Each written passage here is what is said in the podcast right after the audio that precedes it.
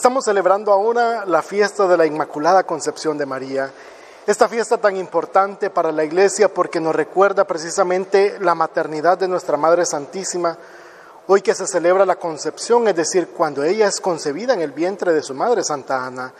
Ella como buena madre nos enseña a nosotros a entregarnos a Jesucristo. Ella nos invita a nosotros a llegar hasta Jesucristo y poderle amar y servir como ella lo ha hecho. En esta solemnidad de la Inmaculada Concepción de María para la diócesis de Escuintla es la fiesta diocesana.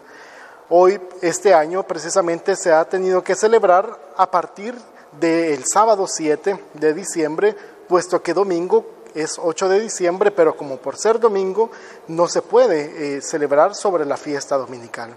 Por eso es que la celebramos ahora 7. Pero, ¿qué nos enseña María en esta fiesta?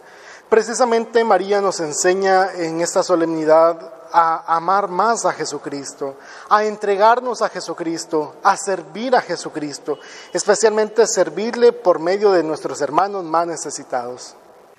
Por eso, queridos hermanos y hermanas, en esta fiesta de Santa María, en su concepción, debemos nosotros acercarnos más a Jesús para amarle y poder nosotros ser testigos de Él en el mundo como lo fue María.